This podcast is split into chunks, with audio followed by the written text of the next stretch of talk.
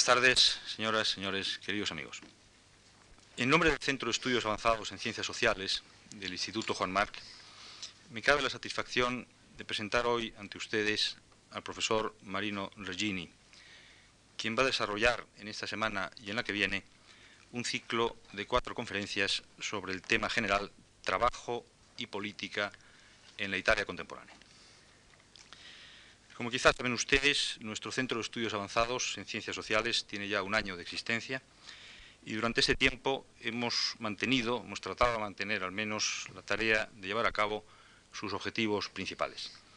El primero de ellos orientado hacia el desarrollo de la investigación sociológica, especialmente en los campos de la sociología política, económica y de los estudios internacionales, sin perder la perspectiva de la historia contemporánea y del derecho público.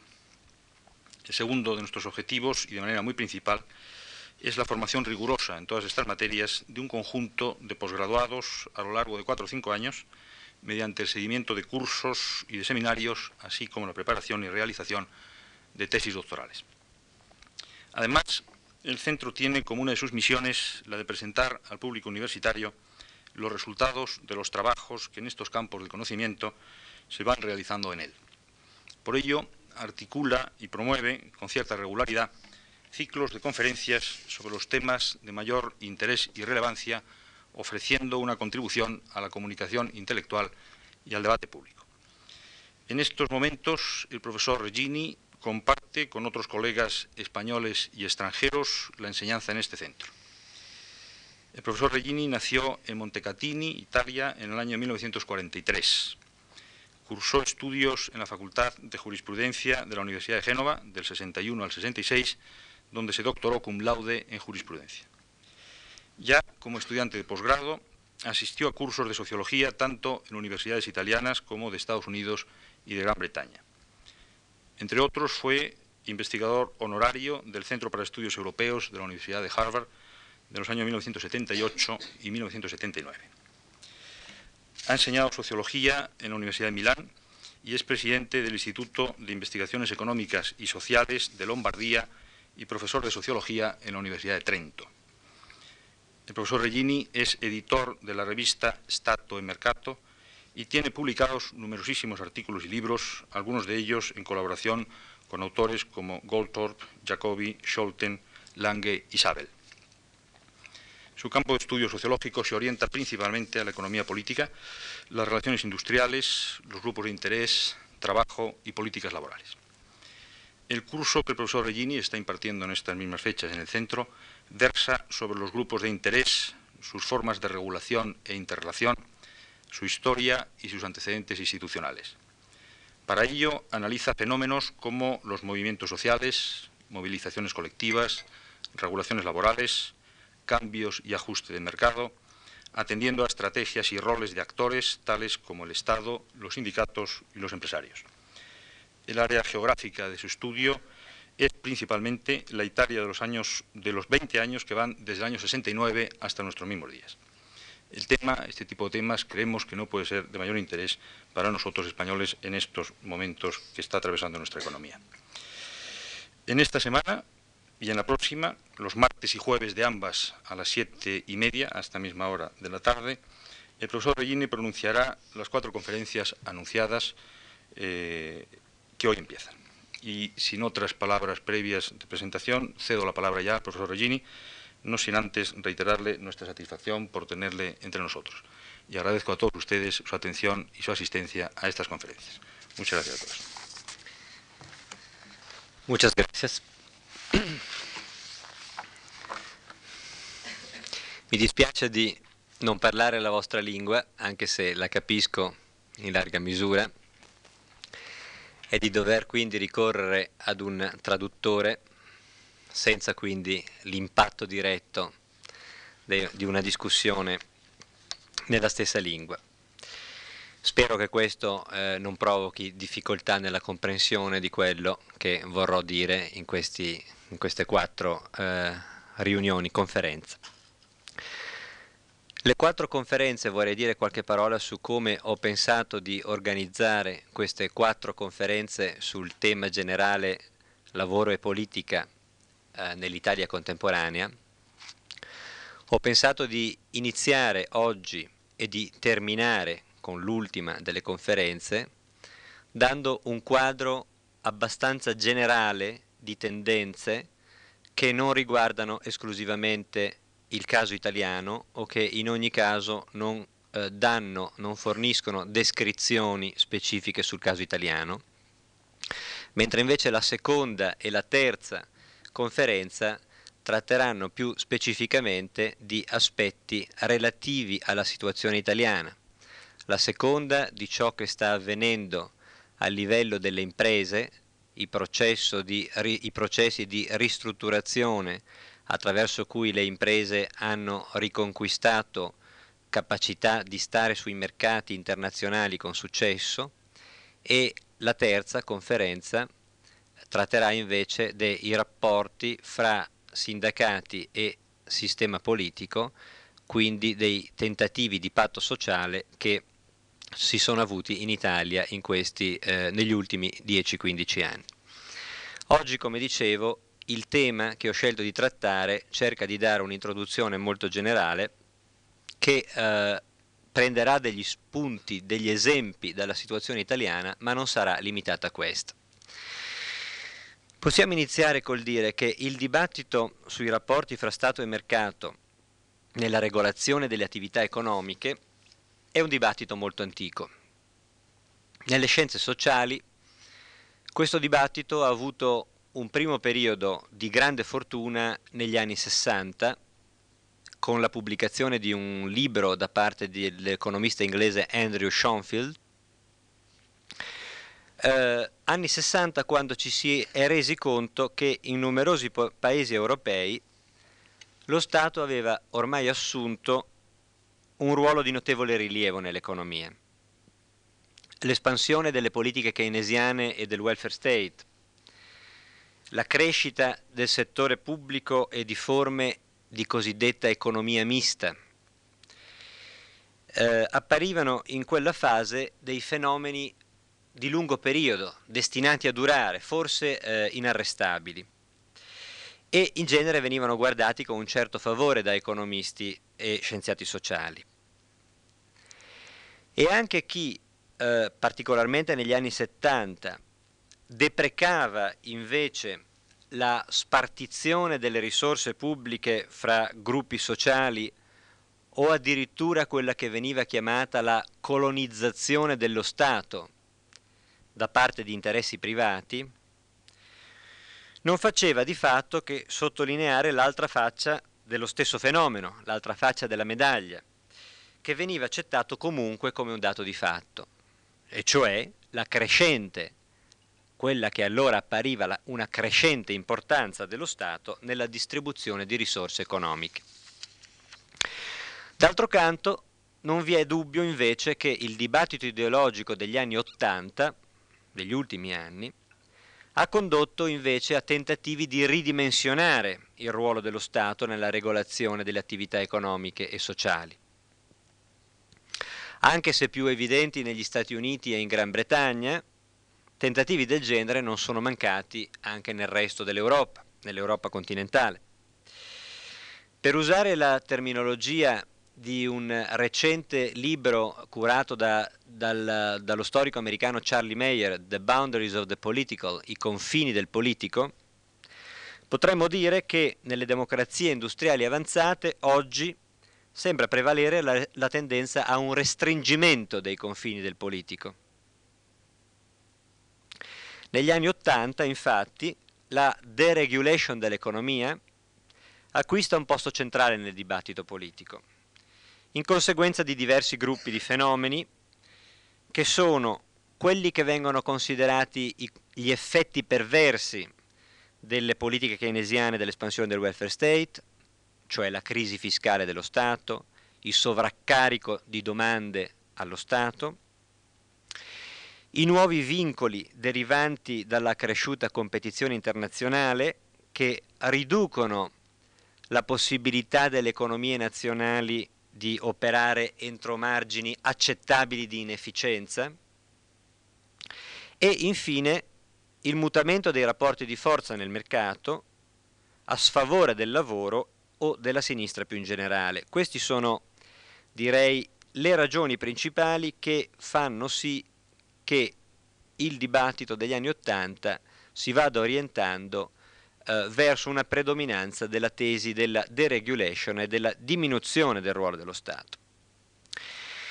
Dunque, in questo contesto, in questo quadro che ho molto brevemente tracciato, la questione più semplice e apparentemente ovvia da cui partire per analizzare i mutamenti che si sono avuti anche in Italia eh, nelle forme di regolazione delle attività economiche sembrerebbe la seguente. Nei rapporti fra Stato e mercato in Italia si è verificato complessivamente in questi ultimi 20 anni un aumento o una diminuzione del ruolo dello Stato. E nel periodo più recente vi è stata una ritirata dello Stato, come previsto o auspicato da molti, o invece è continuato quel sistema di vasto e crescente intervento statale che già vent'anni fa era stato messo in luce da Schoenfield e da molti altri osservatori. Questa sembrerebbe appunto la domanda più ovvia e più generale. Ed è una domanda che naturalmente non vale solo per il caso italiano, ma per tutte le democrazie industriali avanzate. Ma la situazione italiana mostra che si tratta di una questione che, formulata in questi termini, è troppo semplicistica. E fondamentalmente è una questione mal posta, non è sia ben chiaro che voglio in questo modo evitare di rispondere. Direi anzi che se dovessimo comunque dare una risposta a questa domanda, potremmo dire che le tendenze nei rapporti fra Stato ed economia variano da un'area di attività economica e sociale all'altra e nel corso del tempo. Negli ultimi 15 anni in Italia vi sono infatti stati casi di aumento dell'intervento statale, casi di mutamento nel tipo di regolazione da parte dello Stato e anche casi di declino del ruolo dello Stato. Eh, faccio qualche esempio. In un certo numero di aree, ad esempio il sistema sanitario, la politica industriale, le relazioni industriali, i tardi anni 70 sono stati caratterizzati da una legislazione che ha segnato un forte aumento dell'interventismo statale. Nel campo della salute, ad esempio, nel 1978 è stato costituito un sistema sanitario pubblico, un sistema sanitario nazionale pubblico. In modo analogo, la legge del 1977 sulla ristrutturazione e la riconversione industriale ha teso a sviluppare il ruolo già esteso, il ruolo pubblico già molto esteso nello sviluppo industriale, e ad allargare gli strumenti di intervento a disposizione dello Stato. Nel campo delle relazioni industriali, lo Stato ha, ha assunto più decisamente l'iniziativa per ciò che riguarda i tentativi di raggiungere accordi concertati tra le parti sociali. Questo quindi da un lato mostra che ci sono esempi di crescita dell'intervento dello Stato nei tardi anni 70. D'altro canto però nel campo della politica monetaria, per esempio, vi è stato invece un processo di mutamento che ha teso a fornire un più ampio spazio d'azione alle forze del mercato, nella determinazione dei tassi di interesse, nella crescita dell'offerta di moneta e in altri aspetti. E certamente le tendenze a un declino nel ruolo dello Stato e a una contemporanea crescita degli spazi del mercato eh, si hanno anche in altri campi. Riprendiamo il caso della sanità. Ho appena detto che nella sanità vi è stato, eh, nel campo della sanità vi è stata la creazione del sistema sanitario pubblico nel 78, ma proprio l'istituzione di un sistema pubblico nazionale, che ho appena ricordato, ha finito anche con il creare di fatto molte opportunità per l'espansione delle attività, delle attività private, cliniche private che sono nate proprio perché c'era un, un, sistema sanitario pubblico che non funzionava bene. Uh, nel campo dei servizi sociali più in generale, il già vasto ruolo delle forme non statali di regolazione ha continuato a crescere. Nel mercato del lavoro gli ultimi anni sono stati caratterizzati dall'introduzione di forme di flessibilità nelle assunzioni e eh, negli orari di lavoro, forme di flessibilità che generalmente consentono maggiore spazio ai rapporti di mercato. Dunque, eh, se noi volessimo appunto rispondere a quella domanda, dovremmo eh, rispondere che ci sono stati sia casi di aumento del ruolo dello Stato, sia casi di recupero di spazi per il mercato, del, del ruolo dello Stato, sia, sia eh, recupero di spazi per il mercato. E tuttavia, ho detto prima che la questione dell'aumento o della diminuzione del ruolo dello Stato, così come viene posta nel dibattito ideologico corrente, è a mio parere troppo semplicistica. E quindi è necessariamente semplicistica anche la risposta che ho appena fornito. Uh, il punto che io qui cercherò, nel tempo che ho a disposizione, di, di, dimostrare con esempi tratti dal caso italiano, ma è un punto di carattere più generale che, ripeto, per sostenere il quale eh, cercherò di dare esempi tratti dal caso italiano, è che è sbagliato considerare lo Stato e il mercato come le due uniche istituzioni regolative delle attività economiche e sociali e come necessariamente in contrapposizione tra loro. Così che eh, il mutamento non potrebbe essere che un gioco a somma zero, per così dire. Cioè quando una delle due istituzioni perde di importanza, l'altra aumenta necessariamente il suo ruolo, mentre quando crescono gli spazi della prima, l'altra ne soffre. Io credo che non sia così, che il rapporto fra queste istituzioni non sia un gioco a somma zero, che queste due istituzioni non siano necessariamente in contrapposizione fra loro e che non siano le uniche istituzioni che regolano le attività economiche.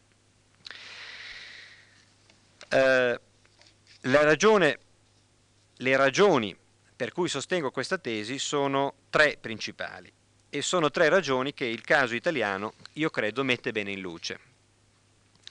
La prima ragione è che parlare di intervento pubblico nell'economia è molto generico lo Stato infatti può intervenire nell'economia in modi molto diversi fra loro, producendo effetti profondamente diversi.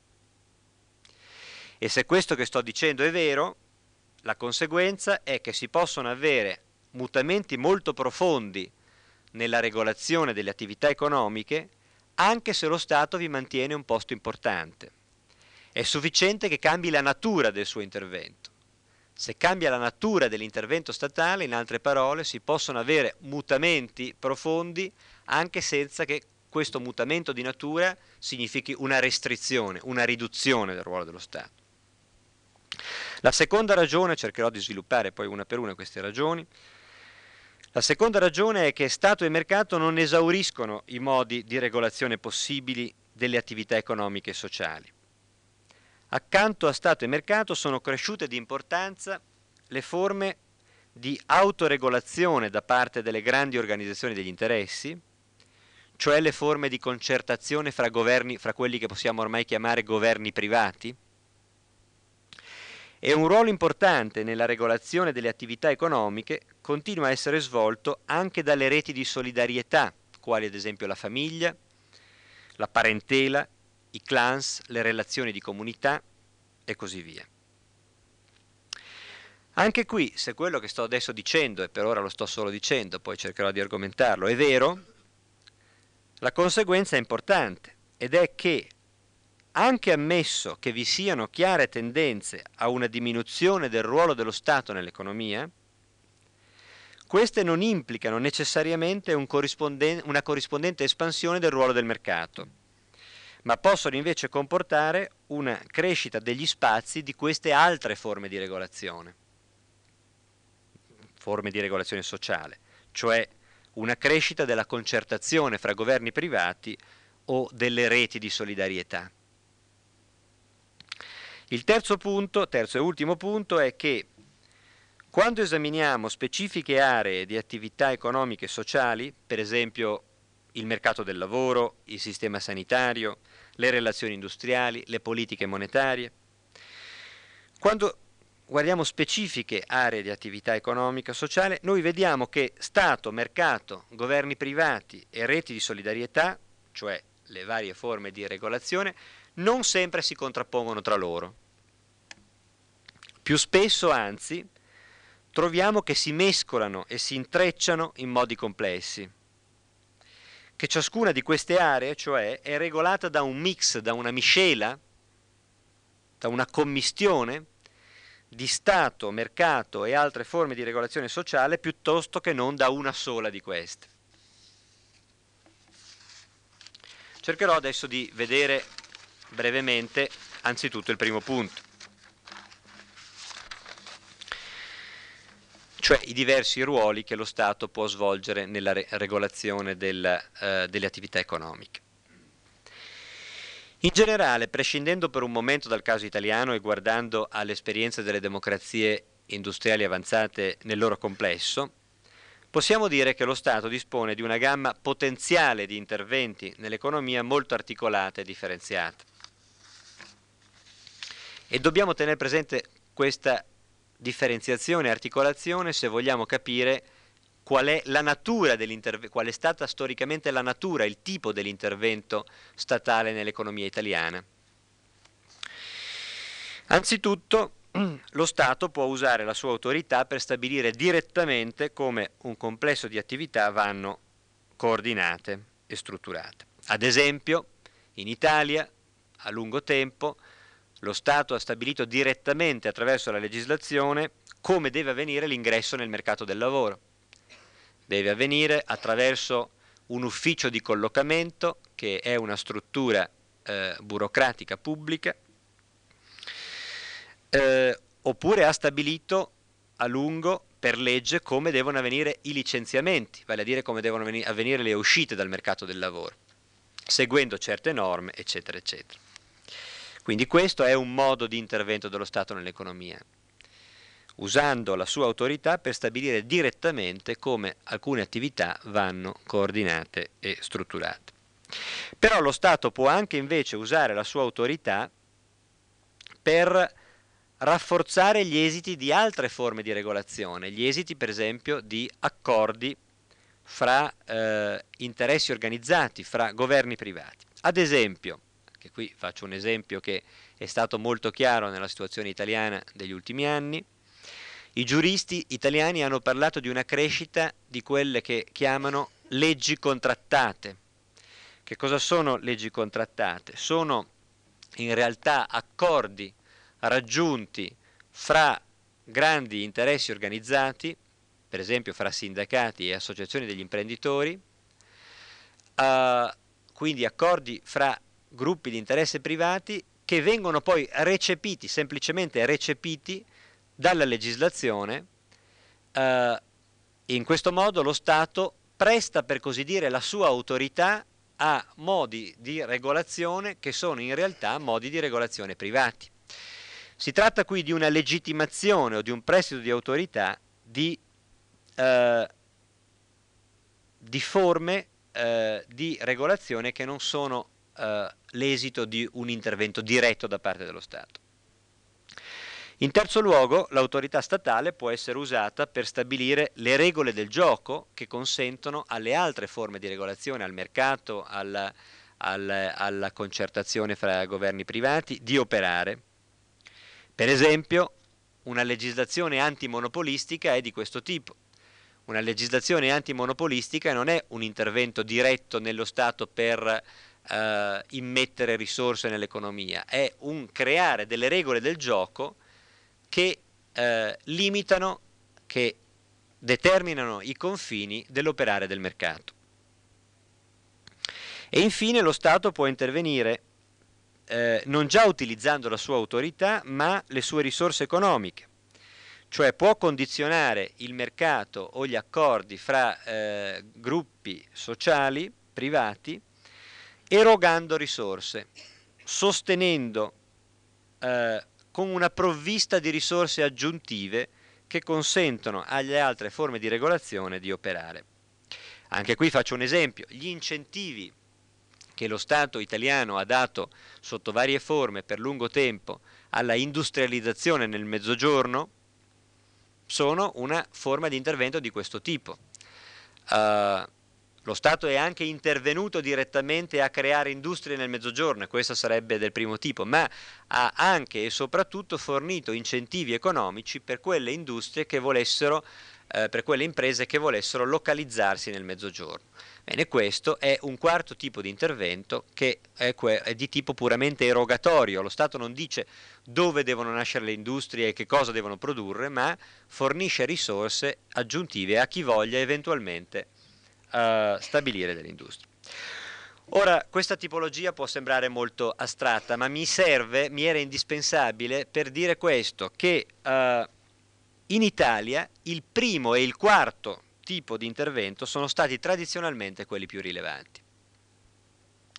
In Italia l'intervento dello Stato è stato prevalentemente o di tipo di regolazione diretta o erogatorio, vale a dire di fornitore di risorse, mentre non è praticamente mai stato un tipo di intervento eh, nella sua storia, la storia dei rapporti fra Stato ed economia in Italia, non hanno quasi mai visto lo Stato come eh, creatore di regole del gioco per, eh, per l'operare delle altre forme di regolazione sociale, in particolare per l'operare del mercato. Questo ha ragioni storiche che sono state messe in luce eh, forse meglio che da chiunque altro, da Cassese che è il maggiore studioso attuale delle istituzioni pubbliche in Italia. Uh, cito una lunga frase di Cassese che dice chi ha modo di esaminare la legislazione italiana che ha accompagnato lo sviluppo economico del nostro paese, cioè dell'Italia, non può sottrarsi all'impressione che il ruolo avuto dai pubblici poteri sia stato estremamente importante ai fini dello sviluppo economico e che lo Stato italiano sia dotato di strumenti per influenzare l'economia come pochi altri Stati moderni. E infatti si può dire che non c'è aspetto dell'attività imprenditoriale che non veda i poteri pubblici intervenire in qualche misura, dalla decisione di istituire l'impresa alla raccolta di mezzi finanziari, alla provvista di personale, alla localizzazione degli investimenti, ai prezzi, eccetera, eccetera. Quindi la prima caratteristica dei rapporti fra Stato ed economia Sarebbe dunque, in Italia, il posto straordinario dello Stato nell'economia lungo tutta la storia italiana. Accanto a questa, però, ci ricorda sempre Cassese, va segnalata una seconda caratteristica dei rapporti fra Stato e economia. La caratteristica è l'assenza di istituti pubblici che invece sono molto frequenti altrove. La lacuna maggiore è quella della legislazione antimonopolistica. A tutt'oggi in Italia noi non abbiamo una legislazione antimonopolistica, la si sta discutendo in questi ultimi tempi e ci sono varie proposte in Parlamento, ma a tutt'oggi non esiste. Ma più in generale c'è un'assenza di regolazione di carattere generale e indiretto. Basta pensare al ruolo degli inspectorates nel sistema inglese o a delle regulatory agencies negli Stati Uniti, in Italia non c'è nessuna tipo di regolazione indiretta e condizionale, come dicono i giuristi, di questo tipo. Quali sono le ragioni di questo? Le ragioni sarebbero da ricercare, se vogliamo vedere le ragioni storiche di questo, le ragioni sarebbero da ricercare nell'inizio ritardato dello Stato e dell'economia in Italia e nella conseguente necessità di uno sviluppo accelerato. L'Italia è un latecomer, un uh, ultimo venuto, non solo nella formazione dello Stato, ma anche nella formazione di un mercato e nello sviluppo economico. Basta ricordare che l'unificazione politico-amministrativa avviene in Italia nella seconda metà dell'Ottocento, come quella tedesca, ma con un ritardo di alcuni secoli rispetto a, ad altri paesi europei come Inghilterra, Francia, Spagna. E quanto al decollo industriale, l'Italia vi giunge ultima rispetto ai grandi paesi europei, ai maggiori paesi europei. Ora, questo ritardo nello sviluppo sia dello Stato sia dell'economia, che è stato brillantemente analizzato da tanti economisti come Gerschenkron, eccetera, questo ritardo, dicevo, spiega l'accelerazione della spinta dei governi preoccupati di eliminare tutti gli intralci allo sviluppo perché arrivano tardi e devono far presto. Inizio ritardato quindi e co- corrispondente accelerazione. con la conseguenza che i poteri pubblici si comportano, dice Cassese, come un esercito spinto dalla fretta a invadere terre nemiche, lasciando sacche non interamente controllate o controllate per delega da altri. Quindi per un verso si registrano rapidi e pesanti interventi statali, lo Stato si sente obbligato a intervenire rapidamente e fortemente per sopperire al ritardo dello sviluppo, ma dall'altro canto si nota l'accettazione da parte dello Stato di importanti imperi privati con i quali viene a patti, quelle famose sacche che vengono lasciate indietro in questa opera di conquista che per essere rapida deve lasciare appunto delle sacche non, non perfettamente conquistate. Ora, se tutto questo che ho detto è vero, ripeto, il mutamento nei rapporti fra Stato ed economia può ben avvenire non tanto con una ritirata dello Stato che lascia spazio al mercato, come sarebbe la opzione ideologica dei neoliberisti eh, che eh, dominano il dibattito negli anni Ottanta, ma può semplicemente avvenire con un profondo mutamento nel ruolo che lo Stato gioca nel sistema economico. Eh, se in Italia lo Stato eh, giocasse meno un ruolo direttamente regolativo e derogatorio e invece giocasse di più un ruolo di eh, creatore di regole del gioco, cioè di indirettamente condizionante il mercato, questo sarebbe un enorme mutamento. Qualche segnale di questo mutamento si coglie, anche se ancora debole. Ho detto prima che c'è per la prima volta in discussione una legislazione antimonopolistica. C'è un ritiro delle partecipazioni statali che voi sapete in Italia sono estremamente estese, un ritiro dai cosiddetti settori non strategici per concentrarsi invece su quei settori che servono a indirizzare lo sviluppo economico complessivo.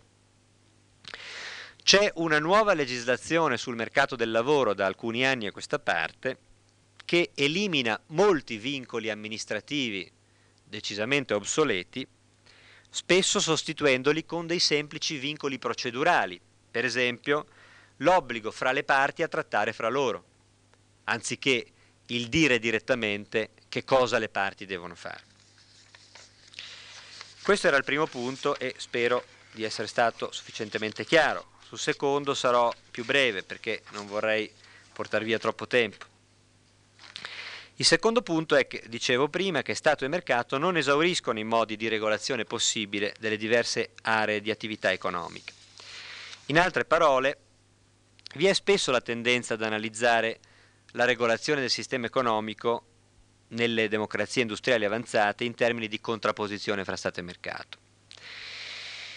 E invece questa contrapposizione si basa, si basa su una falsa dicotomia, eh, perché eh, in realtà accanto a Stato e mercato vi sono, dicevo prima, altre istituzioni sociali che possono eh, regolare certe attività economiche. Quali sono queste istituzioni? Da un lato le grandi associazioni degli, di interessi che nel regolare i rapporti con i loro membri e fra i loro membri e i membri di altre associazioni funzionano come veri e propri governi privati. Per esempio in Italia la regolazione dell'attività industriale e del mercato del lavoro ormai è spesso il risultato della concertazione delle scelte fra grandi organizzazioni degli interessi, molto più che non della legislazione statale o del semplice operare del mercato. E dico l'Italia perché appunto ricavo esempi da qua, ma questo è certamente vero per molti altri paesi. Dall'altro canto, Anche i rapporti di solidarietà, specialmente attraverso le istituzioni della famiglia, della parentela e altri legami interpersonali, continuano a svolgere funzioni economiche e sociali rilevanti. Voglio farvi un esempio eh, relativo al mercato del lavoro. Quando il, eh, quando il sistema di assunzione di lavoratori era regolato in Italia in un modo estremamente rigido, vale a dire attraverso l'ufficio pubblico del collocamento. Eh, chiunque voleva trovare un lavoro doveva iscriversi alle liste di collocamento, che è un ufficio pubblico. E uh, gli imprenditori non potevano assumere chi volevano, ma dovevano semplicemente dire quale numero di lavoratori volevano assumere ed era poi l'ufficio di collocamento a stabilire quali lavoratori eh, a, a, potevano essere assunti da questi imprenditori. Bene, quando esisteva adesso questa normativa estremamente vincolistica e rigida è stata eh, mh, eh, so, sostanzialmente modificata, ma quando questo esisteva, di fatto eh, queste norme venivano aggirate, venivano aggirate da tutti gli imprenditori. Eh, c'erano ben pochi imprenditori che ricorrevano effettivamente all'ufficio di collocamento per assumere questi lavoratori. Ma ciò che funzionava al posto di questa regolazione statale, cioè di questo vincolo imposto dallo Stato nei criteri di assunzione dei lavoratori, non era tanto il mercato, come molti tendono a credere, erano piuttosto reti di solidarietà e reti comunitarie. Perché che cosa facevano gli imprenditori? Gli imprenditori si rivolgevano alla parrocchia per, per avere liste di lavoratori da assumere che fossero affidabili, eh, che, non fossero, eh, che non avanzassero eccessive pretese, eccetera, eccetera. Oppure si rivolgevano alle catene di comunità, assumevano lavoratori di un certo paese e poi chiedevano a questi di eh, portare altri lavoratori del loro paese. Qual era l'idea? L'idea era che in questo modo c'era un elemento di fiducia, un elemento di fiducia nella eh, attendibilità, eh, eh nel poter contare su lavoratori di questo tipo eh, che era più importante che non il semplice ricorso ad astratte norme di mercato. Chi ha astratte norme di mercato avrebbero voluto che chi era disposto ad occuparsi ad un minor salario era assunto. Invece no, non era così. In realtà era molto più importante eh, assicurarsi una certa eh, prevedibilità nel comportamento dei lavoratori che non assicurarsi il minor prezzo da pagare possibile.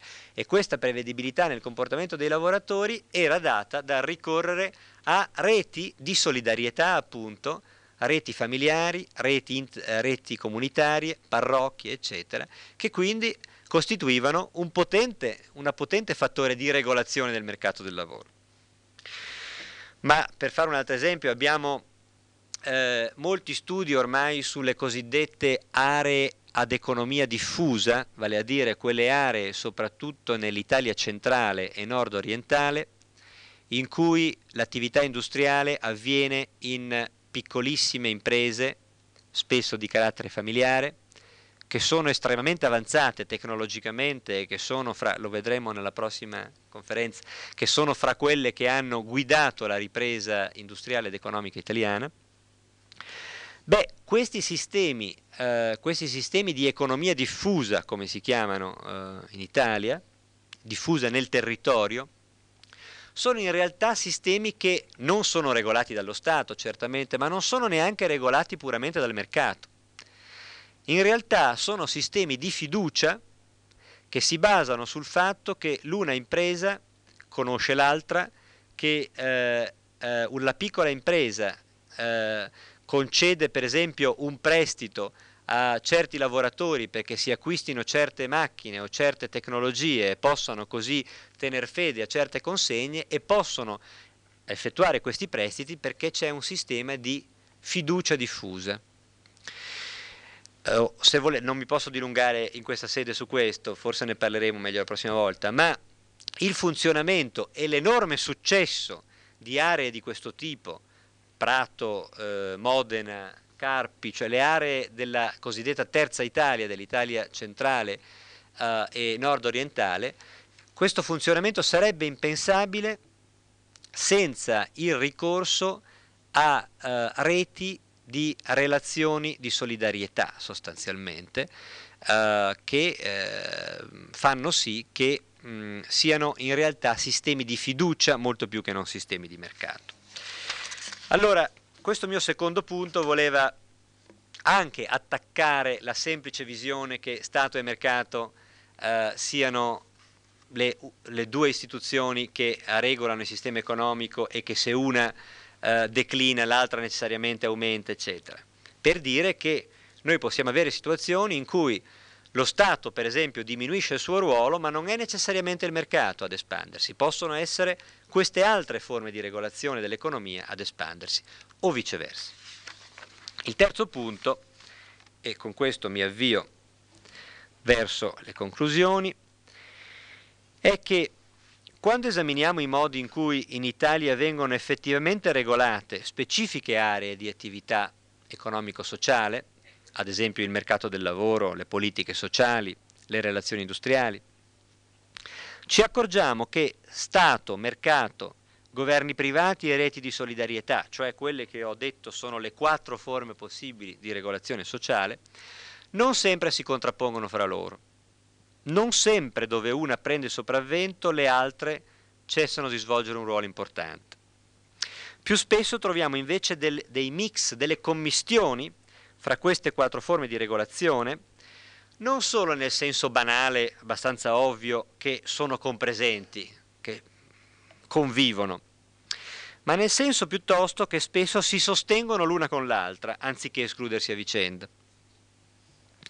Per capire questo aspetto vorrei fare qualche esempio a partire dal ruolo svolto dallo Stato in diverse aree di attività economiche e sociali. Da un lato abbiamo esempi di regolazione che chiamerei formalmente statale, ma che per i modi in cui avviene consente ai rapporti di mercato, ai legami di comunità o all'azione associativa di estendere anziché di ridurre il proprio ambito di azione. Eh, faccio subito qualche esempio per spiegare che cosa intendo. I, uh, il primo gruppo di esempi riguarda quei casi di legislazione molto rigida, prevalentemente con obiettivi vincolistici e universalistici a cui mi sono già riferito parlando del mercato del lavoro. Ora, proprio questa legislazione con obiettivi vincolistici e molto rigidi consente aggiramenti, cioè lascia spazio all'operare del mercato e ho già fatto l'esempio del mancato utilizzo del servizio pubblico di collocamento eh, che ha addirittura in questo caso lasciato spazio al ricorso a reti di solidarietà, a legami comunitari.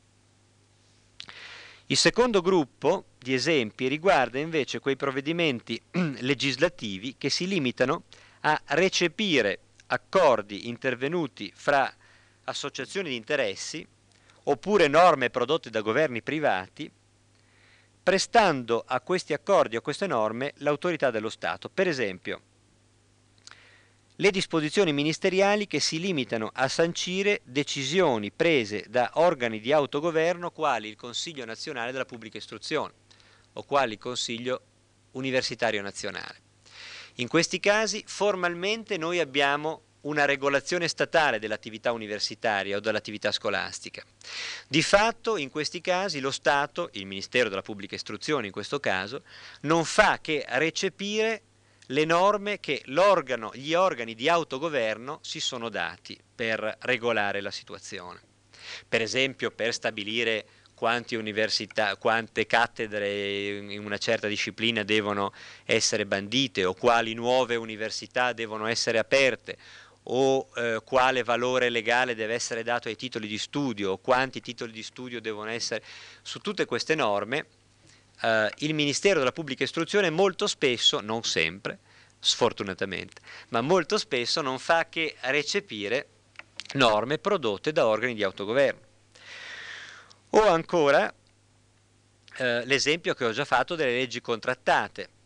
La, eh, la legge sulla ristrutturazione industriale del 1977 e la legge sulla occupazione giovanile del 1978 sono state proprio esempi di queste leggi contrattate.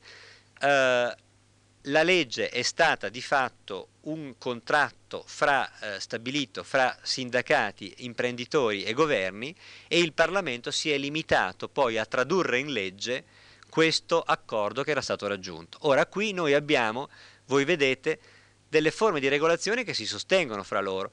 Lo Stato eh, la, la, la, la, forma che questa regolazione prende è formalmente una legge, un eh, intervento statale, ma in realtà questo intervento statale serve a sostenere altre forme di regolazione. Al di sotto di questo intervento statale eh, la regolazione è avvenuta attraverso accordi fra eh, governi privati, fra interessi organizzati. Dall'altro lato, abbiamo dunque quindi abbiamo detto esempi di regolazione formalmente statale che però consentono alle altre forme di regolazione di espandersi, di estendere il proprio ambito d'azione. Dall'altro lato invece abbiamo casi di regolazione apparentemente non statali, nei quali tuttavia lo Stato svolge un intervento che si rivela essenziale nel consentire alle altre istituzioni di operare, o se volete, se, se volete eh, la regolazione eh, non statale si sviluppa come effetto voluto di interventi dello Stato. Anche qui cerco di fare degli esempi. Pensate per esempio a, eh, alla creazione o alla chiusura di imprese. La creazione o la chiusura di imprese uh, dovrebbe essere regolata puramente dal mercato. È il mercato che dice all'imprenditore se uh, aprire un'impresa o se è tempo di chiuderla. E tuttavia un ruolo importantissimo giocano gli incentivi che lo Stato può dare per la creazione o per la chiusura o per la non chiusura di queste imprese.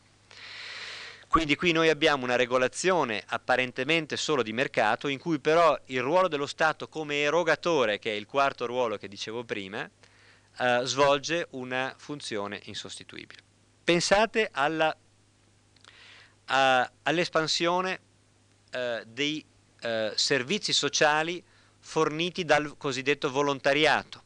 In Italia abbiamo avuto, soprattutto in alcune regioni italiane, una enorme espansione di servizi di welfare, di servizi eh, sociali, forniti no, non, né dallo Stato né dal mercato, ma forniti attraverso associazioni volontarie. Quindi qui sarebbe un'espansione di una forma di regolazione che io ho chiamato reti di solidarietà prima. E tuttavia queste, eh, questo volontariato, queste reti di solidarietà ottengono notevoli finanziamenti pubblici, eh, così che la fornitura del servizio, la provvista del servizio non è una fornitura di un servizio pubblico, Uh, è un servizio fornito da associazioni volontarie, ma pur sempre un servizio che è consentito dal fatto che lo Stato eroga risorse a sostegno di, del mantenimento di questa forma di regolazione. O eh, infine pensate al fatto, agli accordi eh, tra sindacati e imprenditori per la modifica del funzionamento della scala mobile. La scala mobile, forse voi sapete, è quel sistema che lega in Italia la eh, crescita dei salari alla crescita dell'inflazione automaticamente. Ora, eh, sindacati e imprenditori si sono molte volte accordati per modificare il funzionamento della scala mobile e in questo modo per produrre effetti rilevanti sulla tendenza dell'inflazione in Italia. Formalmente eh, qui si tratta di una forma di regolazione che io ho chiamato prima basata sull'accordo fra governi privati. Non è una regolazione di attività economica basata sull'intervento dello Stato, né è basata sul, mer- da, sul, mercato né su reti di solidarietà. Qui noi abbiamo associazioni eh, di interessi, governi privati che eh, regolano una importante fetta dell'economia, la scala mobile con le sue conseguenze sull'inflazione. Purtuttavia questi accordi eh, formalmente autonomi fra eh, grandi interessi organizzati sono stati resi possibili dal fatto che lo Stato ha compensato finanziariamente con risorse economiche aggiuntive i partners, le parti sociali, per la loro volontà di eh, raggiungere accordi di questo tipo. Per esempio i sindacati sono stati compensati eh, con eh, il fatto che lo Stato ha eh, aumentato le, gli assegni familiari eh, e ha diminuito le aliquote fiscali per i lavoratori dipendenti e gli imprenditori sono stati compensati con il fatto che una gran parte degli oneri sociali, cioè quelli che gli imprenditori devono pagare eh, per eh, la, la, previdenza e l'assistenza la dei lavoratori, sono stati presi in carico dallo Stato. Quindi in sintesi noi abbiamo una situazione in cui ho cercato di far vedere eh, Stato, mercato eh, e altre forme di regolazione sociale non sono in contrapposizione fra loro, non necessariamente, molto spesso si, so- si intrecciano e si sostengono l'un l'altro. E quindi anche qui è, il mio punto è che è molto sbagliato eh, o è eh, in larga misura errato eh, concepire il problema come viene concepito in una gran parte del dibattito ideologico e anche scientifico corrente in termini di contrapposizione fra Stato e mercato, dove uno cresce, e l'altro diminuisce, perché molto spesso la crescita dell'uno è condizione per il mantenimento dell'altro e viceversa.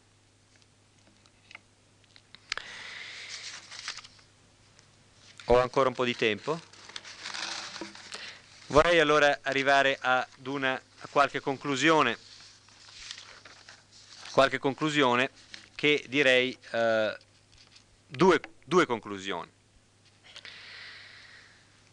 Eh, la prima, prima questione è se e come mutamenti sistematici e profondi possono avere luogo in un sistema come quello italiano in un sistema che abbiamo visto, dove abbiamo visto prevalgono intrecci eh, eh, tra le forme di regolazione, dove non c'è una netta prevalenza di una netta riduzione del ruolo dello Stato una netta prevalenza del mercato, sono possibili mutamenti profondi e drastici in un sistema di questo tipo e la seconda questione è se è possibile o no generalizzare l'analisi sul caso italiano che io adesso ho sintetizzato al funzionamento di altre democrazie industriali avanzate, di altri paesi. Beh, sul primo punto direi che eh, l'immagine che si ha del mutamento in Italia è un'immagine che è molto contraddittoria. Da un lato eh, ci sono stati molti tentativi di perseguire cambiamenti profondi e organici. Negli anni 70 in particolare sono stati portati avanti ambiziosi progetti di riforma eh, come l'introduzione del sistema sanitario nazionale, le leggi di politica industriale a cui mi sono riferito prima, progetti che miravano appunto ad alterare questo mix, alterare profondamente questo mix fra forme di regolazione in queste aree per, per ottenere maggiore equità sociale. In questi casi eh, l'obiettivo era di eh, dare uno spazio maggiore all'intervento dello Stato per perseguire obiettivi di equità sociale. I risultati di questi tentativi di riforma sono stati molto deludenti, molto meno estesi e molto meno efficaci di quanto ci si attendeva. In particolare è stata la tradizionale incapacità della pubblica amministrazione italiana a implementare le scelte più innovative e più radicali che nei fatti ha consentito un sostanziale aggiramento di queste eh, innovazioni e un sostanziale fallimento degli obiettivi di riforma.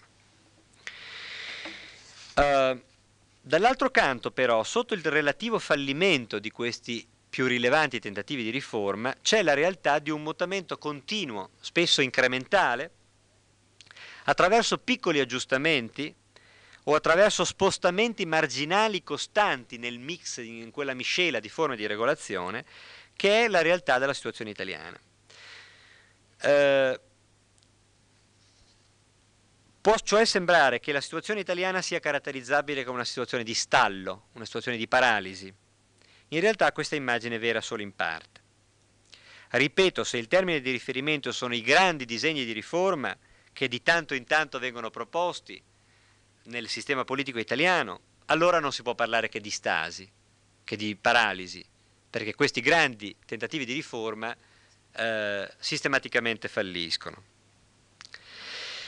Uh, e tuttavia, se trascuriamo questi più ambiziosi disegni di riforma e osserviamo invece il funzionamento dei meccanismi regolativi con una lente più potente, per così dire, scopriamo che in realtà il mutamento ha dimensioni rilevanti, è spesso di tipo incrementale, si aggiunge a poco a poco, eh, ma alla fine se si guarda la situazione dieci anni dopo rispetto a dieci anni prima, noi scopriamo che la situazione è drasticamente cambiata. Ora, c'è qualcosa di unico nel caso italiano che ho cercato di illustrare. Uh, c'è qualcosa di molto... in, Italia si è parlato per molto tempo a lungo di una uh, presunta peculiarità del caso italiano. Il caso italiano è peculiare o possiamo trarre delle generalizzazioni valide per altri paesi? Ma io credo ci sono tre aspetti possiamo, mm, su cui possiamo rispondere. Il primo riguarda eh, l'asserzione che ho fatto prima che in Italia eh, le attività economiche sono regolate da un complesso intreccio di istituzioni differenti. In linea generale non c'è ragione di ritenere che non sia così anche in altri paesi. Io credo che eh, sia soprattutto la miopia degli scienziati sociali che hanno sono stati attratti da questo grande dibattito ideologico fra più Stato, meno Stato, più mercato, meno mercato, che ha fatto perdere di vista il fatto che la maggior parte della, delle attività economiche in questa o quell'altra area sono in realtà regolate da un complesso intreccio di istituzioni regolative diverse e non necessariamente da, eh, da una istituzione dominante a esclusione delle altre. Il secondo aspetto, eh, salterò il secondo aspetto per, per brevità, secondo, la seconda questione più generale è eh, un ritorno alla, se volete, alla mia questione iniziale. È vero dunque oggi che nelle democrazie industriali avanzate sono osservabili tendenze univoche a un'espansione del mercato a spese dello Stato, come da tante parti ci si dice, a un prevalere del criterio dello scambio rispetto al criterio dell'autorità. Io credo che il caso italiano, che oggi ho cercato di sintetizzare, ma che è stato studiato, eh, recentemente ho curato un volume su questo che si chiama Stato e regolazione sociale, in cui diversi autori hanno esaminato diverse aree di attività economica, questi studi sul caso italiano raccomandano una certa cautela rispetto a questa domanda che ho detto prima, cioè se sia vero o no che oggi ci sono tendenze univoche a un'espansione del mercato a spese dello Stato. Una certa cautela per almeno due motivi. Anzitutto perché, ripeto, mm, quello che ho già detto, la contrapposizione fra Stato e mercato appare mal posta, sia perché queste due istituzioni stanno spesso fra loro in un rapporto di simbiosi, e sia perché altre forme e istituzioni di regolazione mostrano una presenza ricorrente. Quindi qualsiasi formulazione semplicistica sui modi in cui la, la regolazione ha luogo, più Stato, più mercato, risulta contraddetta dal caso italiano, che mostra invece come la questione sia molto più complessa.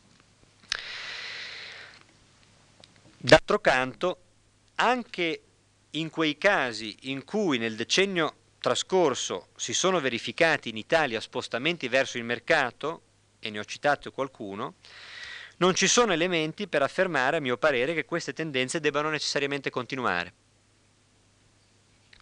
Se è vero, come io credo che sia vero, che queste tendenze dipendono dalla particolare costellazione di potere che si è affermata in questo decennio e non invece da mutamenti strutturali di lungo periodo o addirittura da trend secolari, allora queste tendenze, tendenze osservate sono reversibili. Possono essere reversibili se cambiano i rapporti di potere.